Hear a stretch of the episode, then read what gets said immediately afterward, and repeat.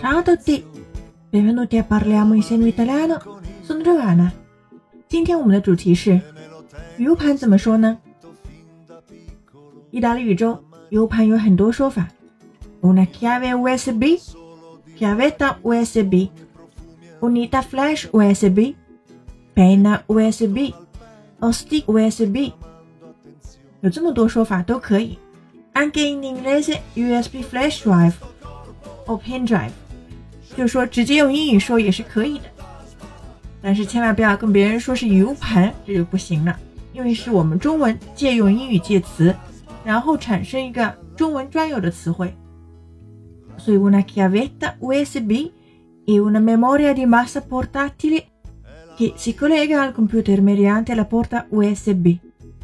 Una chiavetta USB è una memoria di massa portatile U 盘就是一种便携式大容量存储器，che si collega al computer mediante la porta USB，是通过 USB 端口连接到计算机的。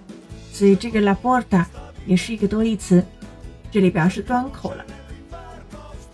Grazie alle dimensioni ridotte, alle crescenti dimensioni della memoria e alla sua interoperabilità, la chiavetta si è affermata superando parzialmente i CD e i DVD come unità preferita per il trasporto fisico di dati.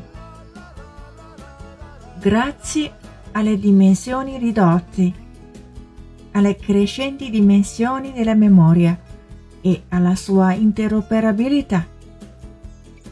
由于 U 盘的体积减小，记忆容量的增加，还有它的交互性，la chiavetta si è fermata superando parzialmente i CD e i DVD。U 盘已经在部分方面超过了 CD 和 DVD。Come unità preferita per il trasporto fisico di dati， 作为数据物理传输的首选设备。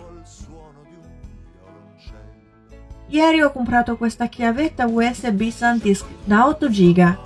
Ovviamente 50 MB, come in ogni chiavetta, è andata persa, così che lo spazio libero reale è di 7 GB e 470 MB. Ieri ho comprato questa chiavetta USB SanDisk da 8 GB. 昨天我买了这款8 GB 的闪迪 U 盘。Ovviamente cinquanta mega come in ogni chiavetta è andata persa. 很显然，其中五百兆的空间就像每一个 U 盘一样，消失不见了。così che lo spazio libero reale è di 7 giga e 470 mega，所以真正的空间是七个 G，四百七十兆。今天我们的说法非常实用哦，avete imparato？想要得到文本的话，请关注微信公众号 “Cafe Italiano”，查瓦纳的意大利频道，输入关键词幺九六即可获得完整文本。并且不要忘记我们三月二十五号的第二阅读课哦。Ci vediamo la prossima e parliamo insieme italiano. Ciao ciao!